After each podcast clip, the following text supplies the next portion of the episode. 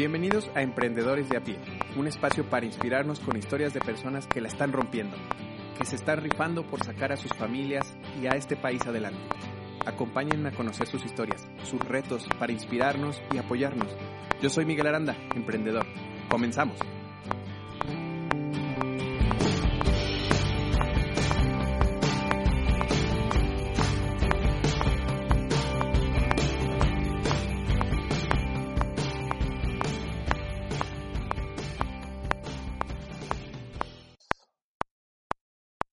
Hola Tere, bienvenida, ¿cómo estás? Hola amiga, muy bien, ¿y tú? Bien, también gracias. Oye, pues ¿me ayudas a presentarte? Claro que sí. Bueno, vamos con la ronda relámpago. ¿Lugar de nacimiento? Ciudad de México. Muy bien, ¿estudios? Administración de hoteles y restaurantes. Tengo una maestría en Mercadotecnia Digital. Tengo una especialidad en ventas al detalle y un diplomado en finanzas personales. Muy bien. Eh, ¿Libro, frase o película que, que te haya marcado para poder emprender? Película, Atrápame si puedes, de Leonardo DiCaprio. Sí, ¿por qué? Me llamó la atención. Es buenísima, o sea, realmente como que no lo ubicas, que es como tema de emprendimiento, ¿no? No es como la típica, pero si la ves, digo, la he visto 80 mil veces y siempre me ha gustado, va más allá, ¿no? O sea, a pesar de que no es algo legal y todo, o sea, es una persona, y digo, sobre todo viniendo que es un caso verídico, ¿no? Claro. Es una persona que a lo mejor no tenía los conocimientos, no tenía los estudios y nada, y tuvo el empuje para salir adelante y bueno, hasta dónde llegó, ¿no? Claro. O sea, sin buscar ir más allá. Sí, por supuesto, con mucho ingenio y nunca se detuvo, ¿no? Exactamente. Muy interesante. Bien, eh, huella en el mundo que te gustaría dejar. Bueno, independientemente de lo que hago, me gustaría que las nuevas generaciones se encontraran un mundo mejor en cuanto a calidad humana, en cuanto a más conciencia, digo, sobre todo por lo que estamos viviendo. Sí, por supuesto.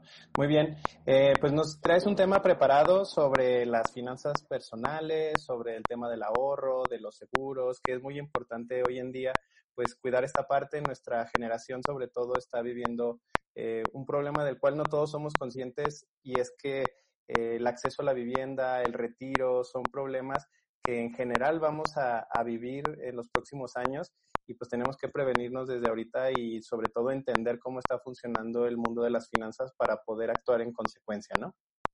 Justo, tocas algo súper importante que es el tema del retiro, ¿no? A nuestra generación, a Prox, a ti y a mí, nos faltan más o menos como 30 años para llegar a la edad de retiro de 65 años, ¿ok?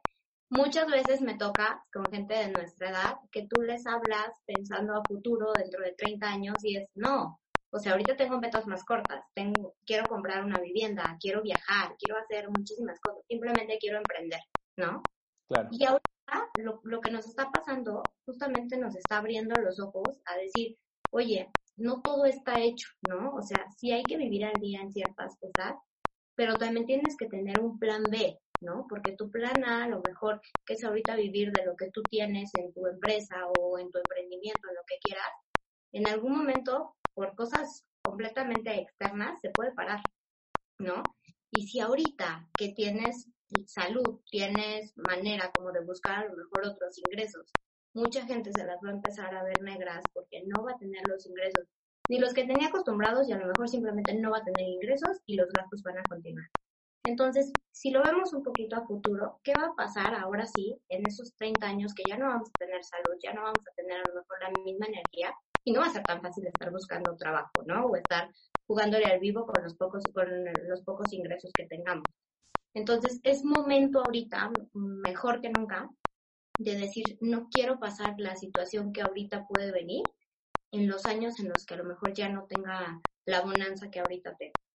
¿no? O sea, el hecho de estar jóvenes no nos limita a que nos pueden pasar cosas, ¿no? O sea, nos pueden pasar muchísimas cosas, tanto financieras como temas de salud. Y si no tenemos un tema de prevención en cualquier aspecto, pues no, no la vamos a vivir bien ni en este año ni en los años que vienen.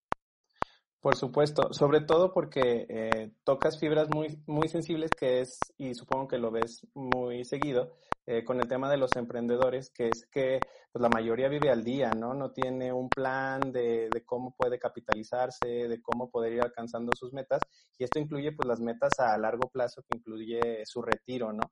Entonces, por eso tienes, eh, tú, tú das ciertas asesorías en las cuales vas ayudando a la gente a que vaya alcanzando estas metas, ¿no? Exactamente, lo principal en una, en una asesoría financiera o como yo lo manejo es conocer a la persona, a la persona que tengo enfrente, ¿ok? Para saber cuáles son, sí, sus metas a corto plazo, pero también hacerle ver cuáles son las que en algún momento van a ser de largo plazo, para no esperarnos a que llegue ese momento para empezarlas a hacer y también ayudarle a cumplir las metas a corto plazo. Como emprendedor, el dinero que te llega muchas veces lo tienes que volver a meter en tu emprendimiento, ¿no? Porque pues nadie te está nadie te está capitalizando. Pero en cualquier ámbito, ya sea como emprendedor, ya sea como trabajador asalariado, si tú ahorras el 10% de lo que ingreses, sea mil pesos, sean cien mil, sean lo que sea, ese 10% te va a hacer toda la diferencia. Entonces, primero hay que ubicar cuáles son tus metas a corto, mediano y largo plazo para ahora sí trazar un camino y que todo se logre, ¿no? Yo no te puedo hablar nada más de un, de un largo plazo, cuando también te pueden pasar cosas del, del mismo año. ¿No? Entonces siempre hay que diversificar para que todo nos pueda salir y que si un si una estrategia no me sale como yo la tenía contemplado, pues bueno, tengo otra que me va a ayudar a salir. Y no necesito las grandes cantidades de ingresos para poder hacer un buen plan de finanzas personales. Y esta diversificación que mencionas, eh, bueno, apartando el 10%, ¿este 10% sería directamente para el retiro o cómo lo planea, o cómo lo recomiendas tú? Bueno, si me voy meramente a retiro, lo ideal sería que el primer trabajo que tengo, o sea, imagínate, a los 18 años, hubiera empezado a ahorrar ese 10% que yo ganaba. Así ganara 4 mil pesos mensuales, ¿no? Esos 400 pesos me hubieran ayudado a generar ese hábito y empezar a tener justo algo para a largo plazo, ya sea para retiro, ya sea para una vivienda, para un negocio, para lo que tú quieras. El inicio es empezar y como que separar esa cantidad. De ahí ya vemos cómo lo acomodamos. Actualmente, personas que tienen un sueldo fijo o que están cotizando, únicamente el 6% del ingreso declarado, que es muy diferente el declarado a lo que realmente les pagan, solamente el 6% se va a su retiro, ¿no? Contemplando aportaciones de gobierno del propio patrón y del trabajador. Entonces el 6% es nada, ¿no? Si lo comparamos con países en, lo que en los que su ahorro para el retiro son arriba del 40%. ¿No? Obviamente, nunca vamos a poder comparar si seguimos ahorrando solamente el 6%. Y si me voy del otro lado, de todos los que no estamos como sueldos y salarios, si ese 6% nadie lo pone o nadie me obliga a ponerlo, ¿yo qué voy a hacer? ¿No? Cuando les hablas de ahorra por lo menos un 10%, es no me alcanza. Sí te alcanza, ¿no? O sea, si alguien te lo quita, siempre te va a alcanzar. Por eso es tan importante empezar a tener como estrategias para que yo siempre alcance mi ahorro a fin de mes o a fin de año, como yo lo quiera ver. Claro, además, eh, este ahorro que, que, destinas al retiro también tiene que ver mucho, como dices, de cuándo inicias, ¿no? Porque creo que me has explicado que si inicias como en una etapa de los eh, 18, como, como bien dices, hasta los 25, puedes darte el lujo de estar ahorrando el 10%, pero a medida como va avanzando tu edad, tienes que ir, y estarle metiendo más dinero para que te alcance para el retiro, porque si a los 40 empiezas con un 6%, un 10%, pues aunque ya tengas ese hábito, que lo hayas alcanzado tarde, pues sí es un poco tarde para poder retirarte, ¿no? Ya arriba de los 40, 50 ya tienes que estar hablando del 40, 50% de tus ahorros para poder llegar a la meta. Exactamente, empiezas a pagar con dinero los años perdidos que no hiciste, que no ahorraste, ¿no? Entonces sí, entre más jóvenes empecemos a ahorrar para nuestro retiro, más años me faltan para llegar. Entonces puedo empezar con cantidades más chiquitas, me puedo dar el lujo de ir incrementando mis aportaciones en función de cómo me está yendo en mi vida laboral, ¿no? No es lo mismo que yo te diga, a tus 40 años, ¿sabes qué? Tienes que empezar a ahorrar para tu retiro cuatro mil pesos mensuales, que va a haber gente que dice sí, sin problema, y va a haber gente que dice no, porque ahorita justo estoy pagando colegiaturas de los niños, estoy pagando hipotecas, o sea, al final del día te puede estar yendo bien, pero así como te está yendo bien, así estás gastando. Claro. ¿No? empiezas desde chavo y a lo mejor a tus 23 años empiezas a ahorrar mil pesos al mes, que a lo mejor todavía vives con tus papás, que no tienes tus gastos grandes, ¿no? O sea, más que irte de fiesta los fines de semana. Entonces, es dinero que tú perfectamente puedes empezar a ahorrar para una estrategia. Y conforme pasan los años, puedes seguir con las mismas cantidades porque empezaste muy joven y ese dinero ya se capitalizó. O empezar a incrementar porque ya me está yendo bien económicamente, ¿no? Y porque soy súper administrado. Pero sí, entre más grande yo empiece, tengo que pagarlo con dinero, ¿no? Y para tener las mismas mensualidades que el chavito que empezó a los 23 años ahorrando poquito. De acuerdo. Y hablando un poco más de esta estrategia de diversificación que dices, bueno, una parte es el retiro, otra es la vivienda, otra puede ser que si decides emprender, pues ya tienes otro activo en los cuales, si como dices, uno no te sale, pues tienes, puedes agarrar del otro. ¿Nos puedes hablar un poco más de esta estrategia de diversificación que tú planeas con tus clientes en general? Digo, porque como nos dijiste, pues cada persona es diferente, pero ¿cómo lo planteas tú por lo general? Ok, si nos vamos a estrategias a largo plazo, tu retiro tiene que comprender cuatro cuadrantes. Sería este negocio, ¿no? Porque la mayoría es en su momento voy a vivir de mi negocio o voy a vivir de mis rentas, ¿no? Entonces, esa, esa parte sería lo que nos va a dejar para nuestros lujos, ¿no? Para nuestros variables. Y que si un mes no tenemos dinero para sacarle de ahí, no va a pasar nada. Si yo te digo que a tus 70 años no te puedes ir de viaje un mes, a lo mejor ni siquiera lo tenías contemplado, ¿ok?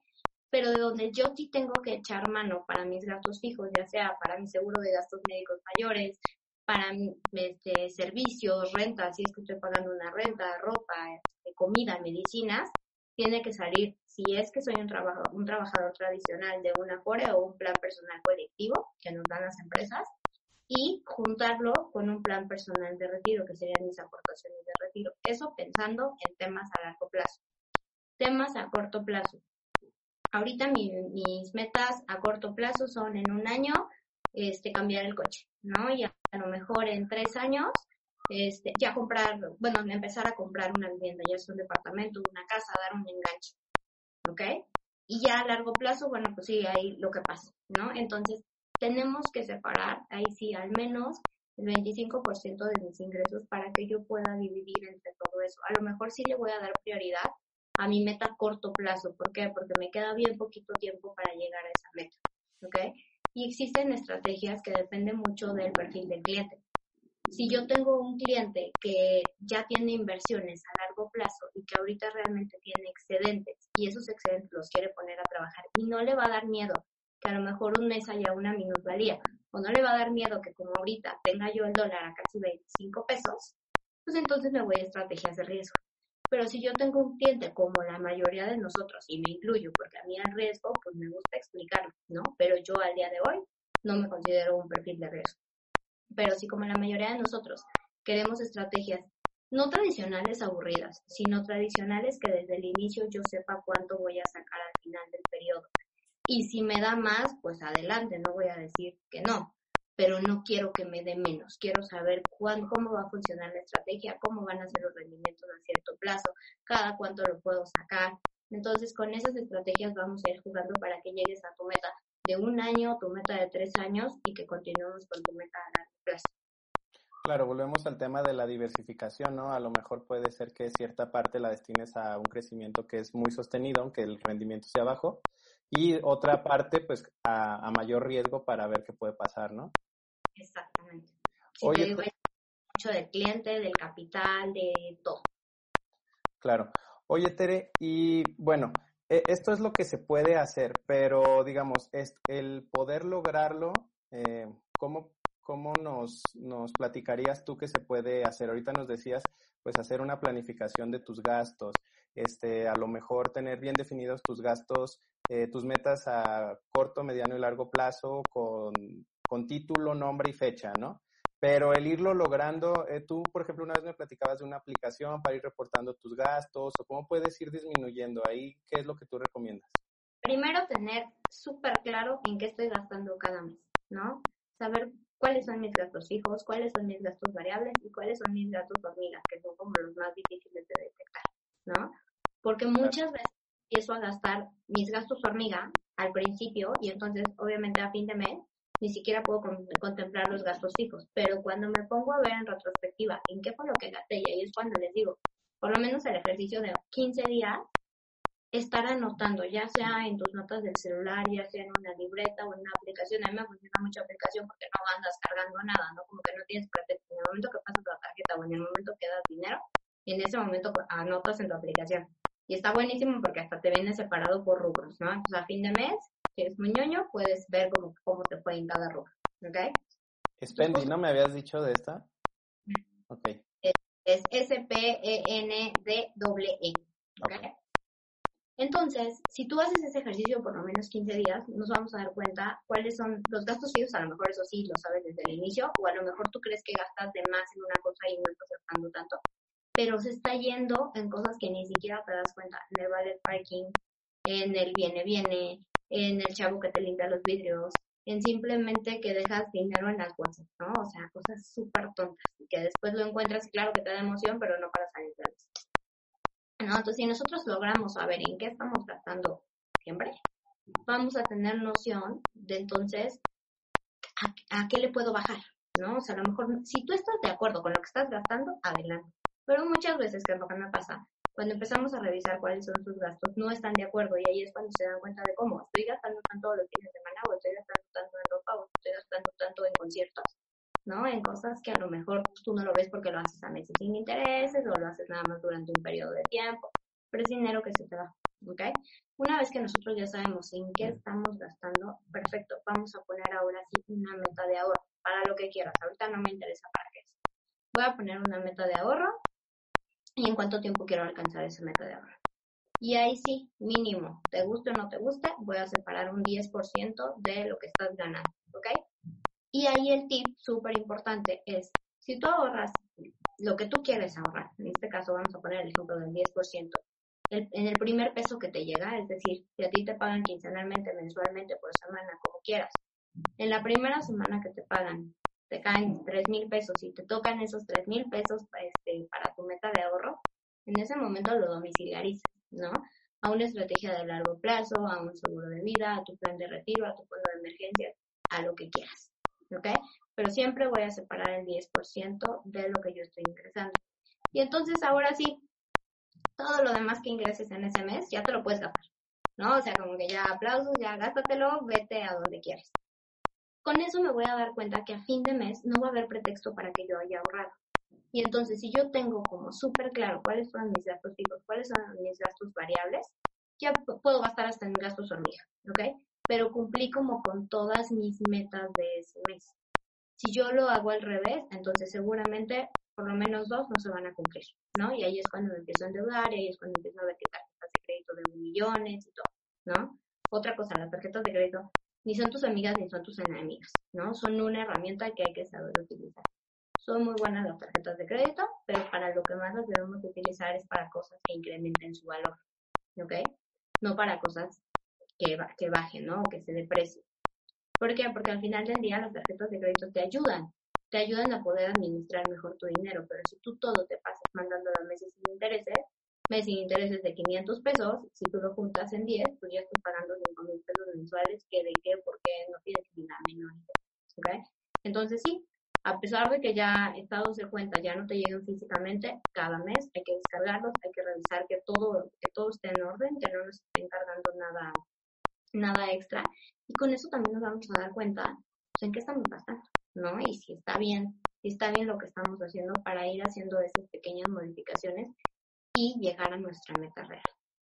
De acuerdo, entonces ahí el, el, tip principal sería hacerlo al revés de como normalmente la mayoría de las personas lo hacen, ¿no? En vez de que a ver cuánto me queda para ahorrar, lo primero que me llega es para ahorrar y el resto es ya veo cómo me lo gasto, ¿no? Lo distribuyo. Exactamente, es la parte más fácil.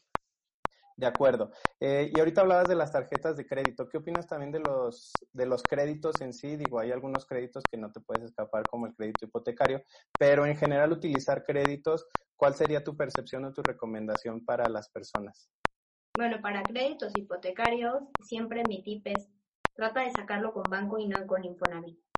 Porque el crédito que más te va a cobrar intereses va a ser Infonavit y el que vas a querer tener ¿Ah, primero es Infonavit. Entonces, no es lo mismo que aparte le debas a dos personas, ya sea Infonavit y banco, porque por lo general no te alcanza con uno y tienes que sacar dos. No es lo mismo que le debas a dos, a que le debas solo a uno, ¿no? Entonces, intentar tener una estrategia antes de meterme a un crédito para que solamente me meta con un, con un deudor, ¿no? Porque en el momento en el que yo ya empiezo con los dos, sí, me voy a dar cuenta que el que ya quiero terminar es Infonavit porque los intereses me están comiendo. ¿Ok? Entonces, lo ideal es, si en posibilidades se puede, literal primero con banco, ¿no? Y ahí sí, pues ir, o sea, ir amortiguando, ¿no? Los primeros años todo se va a ir a intereses y demás, pero no es tan alto. Y tratarlo de hacer siempre, bueno, revisar todas las opciones bancarias, pero por lo general, con la que muchas veces me puede convenir es con la que tengo mis cuentas. ¿Por qué? Porque me dan tasa de cliente preferencial, dependiendo cuántos años llevo y demás. Eso como en tema de créditos hipotecarios. Y en tema de todos los demás, ay, pues es que siempre acabas pagando de más, ¿no? Digo, te ayuda como a amortiguar el gasto y a poder jugar con tu dinero, pero la mayoría de las personas no saben hacer como ese juego de dinero, ¿no? Y decir, lo tengo acá con la tarjeta, pero yo tengo los fondos para en su momento pagarlo. No. Acabo yendo al día y cada mes estoy viendo de dónde voy a pagar ese crédito o esa Entonces, la ventaja mejor de hacerlo con tarjeta de crédito, pues es que tu límite de crédito por lo general no es tan grande no soy enemiga de subir los límites de crédito, o sea, al contrario, siempre les digo que cuando les ofrezcan un límite de crédito en tarjeta más alto, que lo acepten, porque nunca sabemos en qué momento una emergencia hospitalaria lo vayamos a necesitar. ¿no? Entonces también tener tarjetas de crédito con límites tan chiquitos, pues puede ser un arma de doble filo. Si no me sé administrar, bueno, no hay de otra. Pero el chiste es tener gente súper administrada que sepa gastar y que esté consciente de lo que está gastando y en lo que está ahorrando, ¿no? Porque ninguna de las dos caras de la moneda es la mejor, ¿no? Ni gastar todo, ni ahorrar todo, ¿no? O sea, yo no te voy a decir, el 100% de tu sueldo quiero que lo ahorres, no para nada.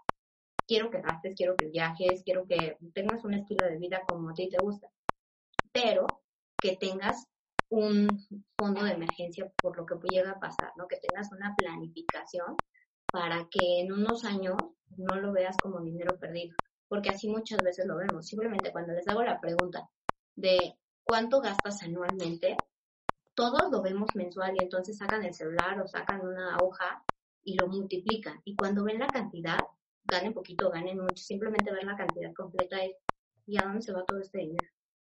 ¿No? Porque nunca dimensionamos, porque todo lo estamos viviendo al día. Entonces yo desde un inicio sé cuánto, cuánto voy a ganar en ese año puedo empezar a hacer como un orden de cuánto quiero ahorrar, ahora sí cuánto quiero gastar para esto, para esto. O sea, tratar de hacer planificaciones siempre un poquito más a largo plazo, porque a corto plazo sí me pueden salir mal.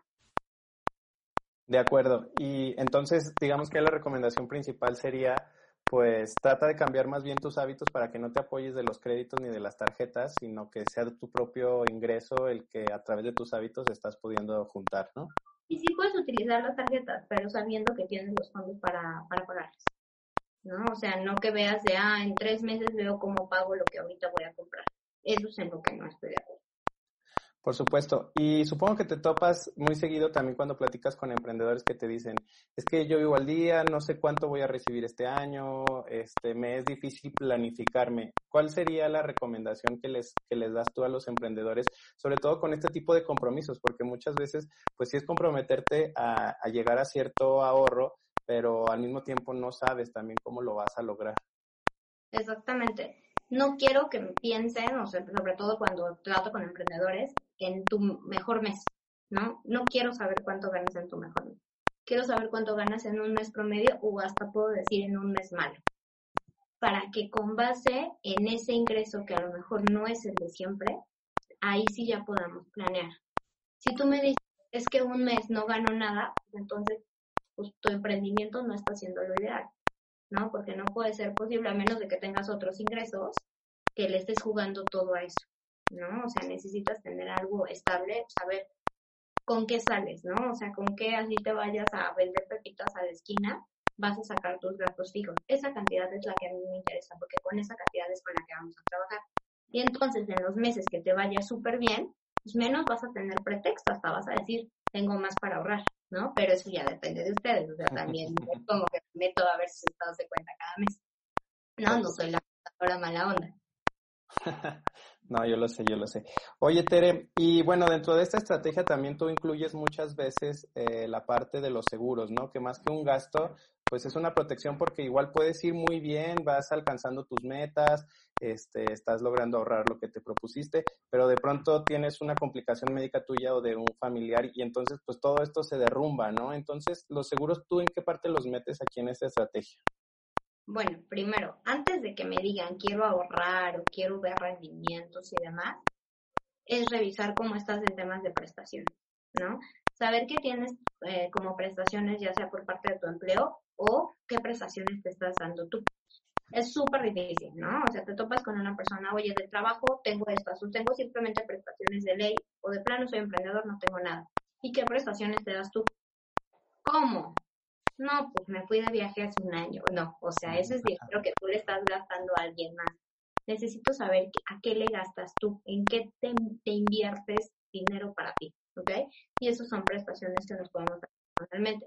Si yo no tengo un tema de protección de salud, de prevención, ya sea un seguro de gastos médicos mayores o al menos menores, no puedo ahorrar. O sea, así te lo digo, ¿no? ¿Por qué? Porque así tengas el súper ahorro de la vida, y te esté dando los mejores rendimientos a 20 años o a 30 años, en lo que sea, en el momento que tú tengas un problema de salud o tu familia, no te va a importar esos, rendimientos, me vas a decir, dame mi dinero, o sea, así como esté, ¿no? Y lo que tenga. Entonces, no tiene caso porque voy a coartar estrategias que a lo mejor irán súper bien y por más que yo te diga que en un año te va a ir increíble, pues en ese momento necesito vida y salud, ¿no? Entonces, lo primeritito que tengo que hacer es ver un seguro de gastos médicos mayores si la persona no tiene este, un tema de prevención de salud. ¿okay? Es súper triste como país que solamente el 7% de los mexicanos contamos con un seguro de gastos médicos, ¿no? Y eso a lo mejor hace seis meses, pues decíamos, es que no me va a pasar nada, ¿para qué? ¿no? O sea, al final del día, pues, si tengo el seguro social, a lo mejor un día iré o a lo mejor nunca iré, o simplemente pues voy con el doctor de la familia, ¿no? O sea, mil pesos de consulta no me va a pasar nada por pagarlos. Pues nos estamos dando cuenta que la realidad es que sí, ¿no? O sea, sí necesitamos un tema de prevención de salud. Los accidentes, las enfermedades están en la vuelta de la esquina y nos pueden pasar a todos, ya sea jóvenes, niños, mayores, lo que sea y entrar a un hospital, entrar a un hospital es literal como decir, toma mi dinero y adiós, ¿no? ¿Por qué? Porque simplemente a lo mejor son abrir vouchers de arriba de 20 mil pesos. Y si en ese momento no los tengo, pues los voy a pagar con la tarjeta, pero ¿de dónde se van a pagar después? Y ahí me empiezo a descapitalizar y puedo tener un año para ¿no? No solo yo, sino mi familia. Entonces, antes de ahorrar, sí, necesito ver como primero un tema de prevención, este, ya sea personal o familiar, para que tenga yo cubierto este rubro. Al final del día, un seguro de gastos médicos mayores, muchas veces lo vemos como un gasto, porque si todo sale bien, van a pasar años y nunca lo voy a ocupar. Pero lo estoy haciendo, lo estoy haciendo deducible de impuestos al 100%, lo cual en mi siguiente declaración me voy a ver beneficiada. Simplemente estoy tranquila de que cualquier cosa que me pase, puedo ir al hospital que yo quiera, puedo ir al doctor que yo quiera y no me voy a desfalcar.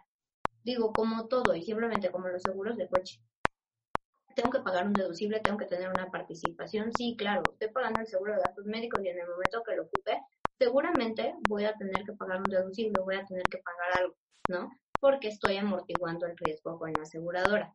Pero no es lo mismo que a lo mejor pague un deducible de 20 mil, 30 mil pesos de un evento de 3 millones de pesos, ¿no? Digo, te los pago, ¿no? O sea, ¿con quién lo arreglo? Claro. Entonces, antes de ahorrar, necesito primero tener un seguro de gastos médicos por supuesto, sobre todo que también las personas que tienen empresa, no, bueno, incluso todos los trabajadores, eh, saber que este tipo de, de, productos les ayudan, pues no solamente a estar tranquilos y a protegerlos en caso de cualquier incidente que hoy más que nunca estamos viendo que son necesarios, porque pues en cualquier momento puedes contagiarte de algo o tener un accidente, sino que además estas estrategias que tú dices son estrategias reales de cómo poder bajar el tema de los impuestos o que incluso haya devoluciones, eh, los seguros de, gastos médicos, eh, los de retiro, todos estos son deducibles de impuestos, incluso puedes ver en tus declaraciones hasta un reembolso, ¿no? Sí, de hecho eso es a lo que vamos, ¿no? O sea, a mí no me interesa nada más que lo hagas deducible. Yo voy por un reembolso de tu siguiente declaración. Gastos médicos mayores para personas físicas es deducible al 100%. Wow. está increíble, literal, hoy lo estás pagando para que más adelante te ayude. Siempre les digo, si de todas formas le vas a tener que pagar a Hacienda, no sé, 20 mil pesos, pues a lo mejor, en lugar de pagárselos a Hacienda que no los conoces, ni que te caen mal, mejor te los pagas a ti, ¿no? Creo que tú te caes mejor y puedes sacar mayor beneficio. Para personas morales, gastos médicos mayores es deducible al 30%, pero bueno, sigue siendo deducible. Planes de retiro. Planes de retiro son deducibles al igual que las aportaciones a la FORE del 30% para personas físicas. ¿Ok? Y seguros de vida que sean únicamente para el contratante, para el emprendedor, si es persona física con actividad empresarial, son deducibles también al 100%. Entonces tenemos como muchísimas herramientas que podemos utilizar y que nos pueden ayudar no solamente a planear tu futuro, sino ayudarte en el presente a ir modificando y a estar, y a estar bien, ¿no? A llevar todo súper cuadradito perfectamente.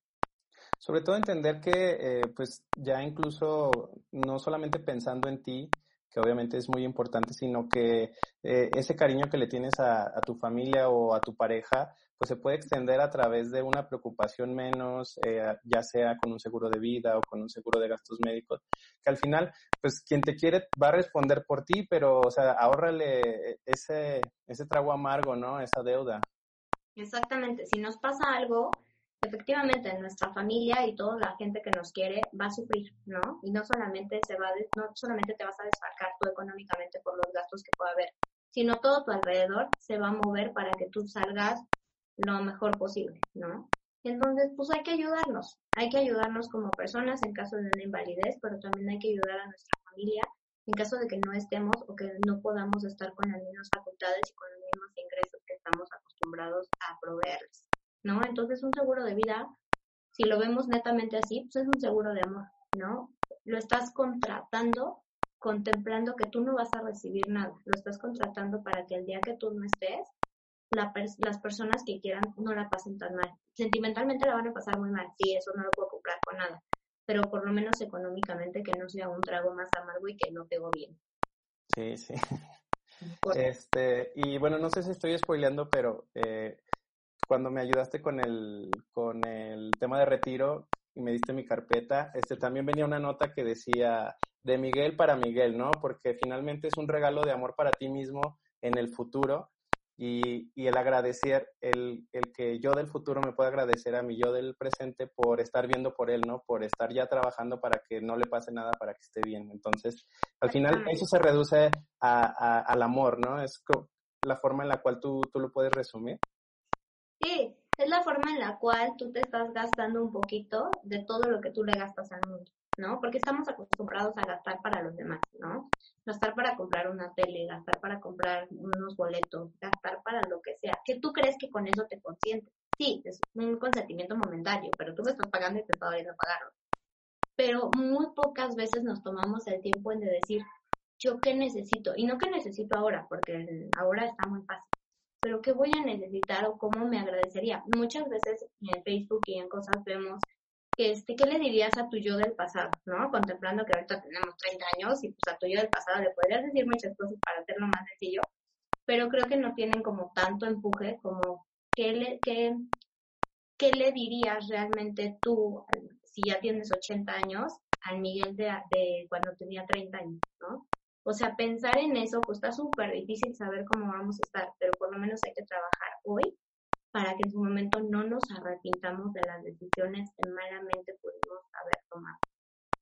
De acuerdo, ya estamos terminando, Tere, eh, pero ¿hay algo que quieras agregar en este tema de la planeación financiera, de las, de las finanzas personales, para todos los emprendedores que nos escuchan y también para las personas que no son emprendedores, pero que ya desde hoy pues les están preocupando estos temas?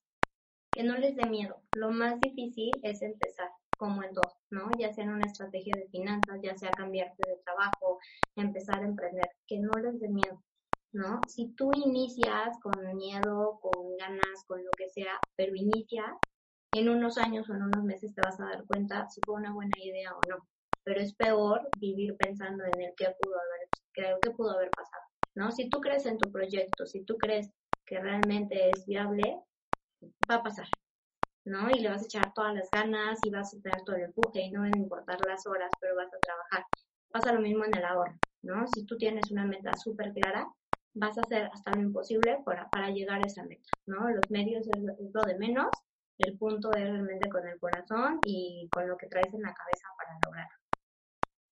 Sí, claro. Bueno, yo hace algunos años que, que, te conocí, que me platicabas de estos temas, pues sí, precisamente yo era una persona así que, que tenía miedo porque decía, pues cómo le voy a hacer para poder llegar al, a la meta, para poder ahorrar. Y justamente me decías esto, o sea, inicia y ya conforme vas avanzando, pues ves cómo también lo vas sacando porque finalmente, pues sí, es un compromiso y es difícil, pero ya estás viendo por ti. Entonces, yo te agradezco mucho los tips que nos das para todos los emprendedores sin duda clarifican mucho también sobre cómo debes de ir dando los siguientes pasos y cómo te ayuda a planear también para ti, para poder cuidarte y para poder ver por ti más adelante. Entonces te agradezco que nos hayas dado estos tips, Tere, y eh, si quieres pasamos al tema de tu historia, de tu emprendimiento. Platícanos qué fue lo que te impulsó a ti a iniciar, a decir, ya, necesito eh, estar por mi cuenta y poder yo ofrecer este, esto que me apasiona. Bueno, realmente fue como casualidad, si lo queremos ver así. Yo era gerente de ventas de un hotel y me empecé a dar cuenta que tenía yo una herramienta que era, pues, era muy organizada financieramente, lo cual para la mayoría de las personas no pasa, ¿no? O es muy difícil empezar. Entonces me di cuenta que, eso, que esa herramienta que tenía y ese orden que me puede ayudar a más personas a clarificar y a realmente poner en orden desde todo, ¿no? Desde tus gastos, desde absolutamente todo lo que tú quisieras. Ahí fue cuando me di cuenta que podía hacer algo diferente a lo que estaba acostumbrada y salirme de mi zona de confort. ¿No? Eso fue, eso fue lo que me orilló a iniciar. Digamos, entendiste el por qué, ¿no? Eh, algo que a ti se te daba muy bien y que podías compartir para que los demás también lo disfrutaran, así como tú a través de la capacitación, de enseñarlos, de irlos llevando hacia lo que tú ya tenías pues a lo mejor por las situaciones de tu vida o que se te daba, ¿no? Exactamente. Y entonces eh, te saliste de ahí del, del, hotel que dices y empezaste a vender seguros, ¿no? Me parece estabas con una compañía primero. Sí, bueno, primero, o sea, para empezar como todo el camino, tienes que tomar 80 mil certificaciones, tienes que sacar una cédula, o sea, una cédula como profesional, como la que sacas cuando terminas tu carrera original, este, tienes que estudiar para sacar una cédula, porque si no, no puedes hacer absolutamente nada, ¿no? Entonces tienes que empezar a tomar capacitaciones, que obviamente lo que yo pensaba que hacía, pues yo pensaba que ya sabía todo, ¿no? Y cuando empiezas a tomar capacitaciones, empiezas a tomar cursos, te das cuenta pues que hay muchísimas cosas atrás, ¿no? Que sí el orden es importante, pero que también hay que seguir un método y hay que tener como conocimiento de todas las herramientas que hay en el mercado y todas las que van saliendo y las que van a seguir saliendo. Entonces, primero trabajar para tener una cédula, y efectivamente empezar a tomar cursos con aseguradoras para conocer productos, para conocer beneficios y demás. Y ahí sí, ya, ¿no? Ya empiezas a salir a la calle a buscar gente, este, a que realmente tus conocidos crean en tu nuevo proyecto, ¿no? Porque al final del día te conocieron haciendo X cosa, a mí me conocieron viviendo en otro lado, este, y es como, ya llegué y te quiero ayudar, pero por, ¿no? Es, eh, eso, ¿no? O sea, realmente lograr sacar la confianza de la gente en tu nuevo proyecto y demostrarles pues, que es viable, ¿no? Y que no solamente es viable, sino que vienes a ayudarles y a cambiarles un poquito la perspectiva de cómo lo están haciendo.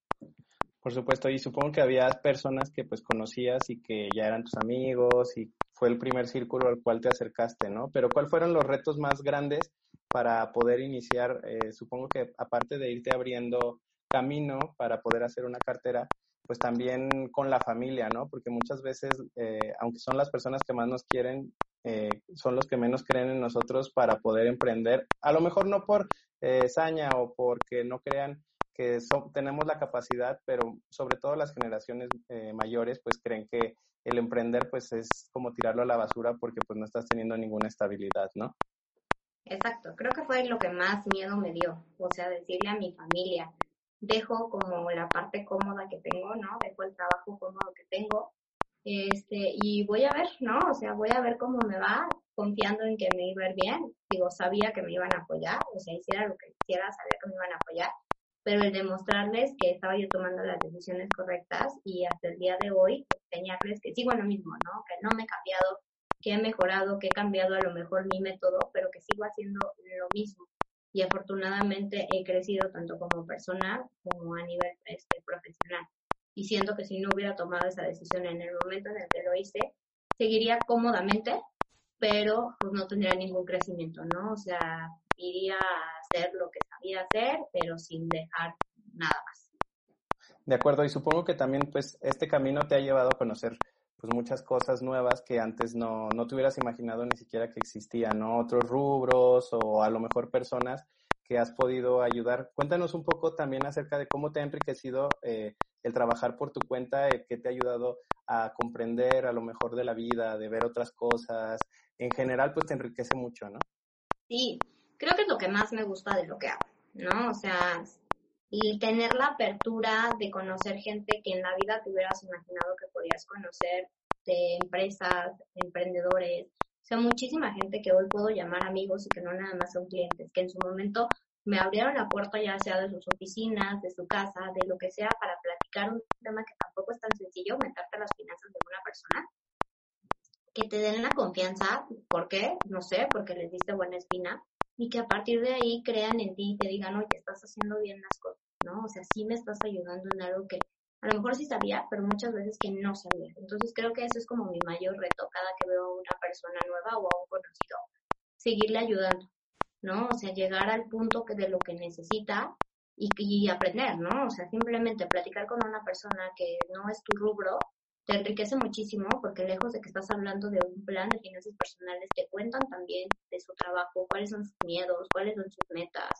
qué están viendo en el entorno. O sea, te acabas volviendo taxista psicólogo que acabas enterándote de muchas cosas, ¿no? Que al final del día está padrísimo porque pues, les das esa confianza para tener una relación a largo plazo es que te metes hasta la cocina, ¿no? Finalmente, o sea, son finanzas, podríamos verlo como un tema eh, a lo mejor que no es tan personal, pero como dices, o sea, ya te estás metiendo con los miedos, con las inseguridades, con los sueños, con los planes, entonces ves pues prácticamente todo. Cuando conoces a una persona por medio de, de, sus finanzas, pues estás conociendo eh, sus sueños, sus anhelos prácticamente.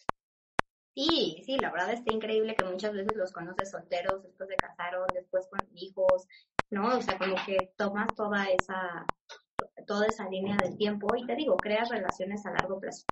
Claro, porque los vas acompañando, ¿no? Ya eres parte de, su vida, o sea, una, un consejero, un, apoyo, pero que está a través de la historia de, su vida, este, apoyándolos, estás ahí detrás. Sí, eso es como lo que busco, justo. O sea, y eso es como mi trabajo día a día que me tengan confianza, que cualquier duda en lo que les pueda ayudar, pues ahí voy a estar, ¿no? Lo sepa o no lo sepa, lo investigo. De acuerdo. Oye, Tere, ¿y cuál crees que sería la cualidad más importante para los emprendedores que ahora nos están escuchando, eh, que tengan que desarrollar para poder aventarse? Tú nos decías hace rato que no tengan miedo a las personas que tú ayudas, pero a lo mejor un emprendedor que ahorita está comenzando o a lo mejor quiere comenzar, ¿cuál dirías que es la actitud o la cualidad que más deben de trabajar para poder triunfar en lo que van a, en lo que quieren hacer? Mira, una cualidad que a mí me gusta mucho y que me gustaría encontrarme en más emprendedores en el camino sería que fueran personas autogestionables, ¿no?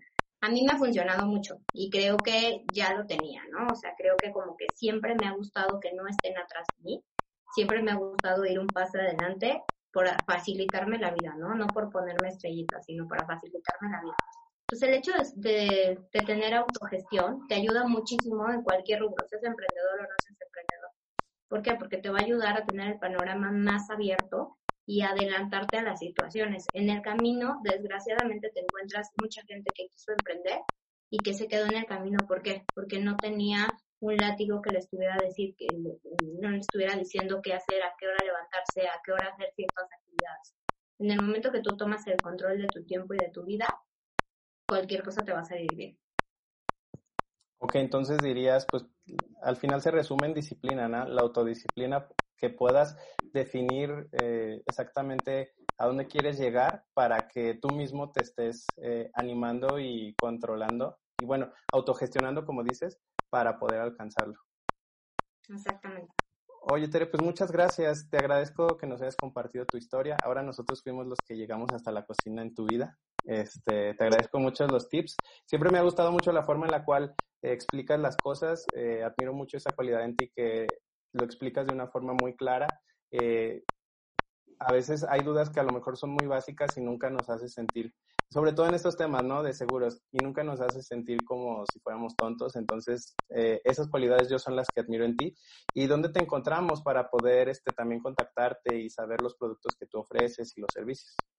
No, no hay dudas malas. O sea, lo peor que podemos pensar es pensar que una duda es tonta porque puede ser algo que a lo mejor ni siquiera yo lo sé, ¿no? Y que lo investigamos. Bueno, yo estoy tanto en Facebook, Instagram y LinkedIn como arroba tu coach patrimonial y mi página es igual, www.tucoachpatrimonial.com.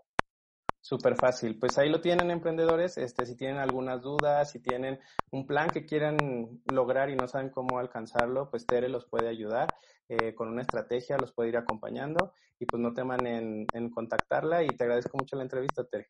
No, te agradezco mucho a ti, Miguel, y cuídense mucho. Gracias, cuídate mucho tú también. Hasta luego.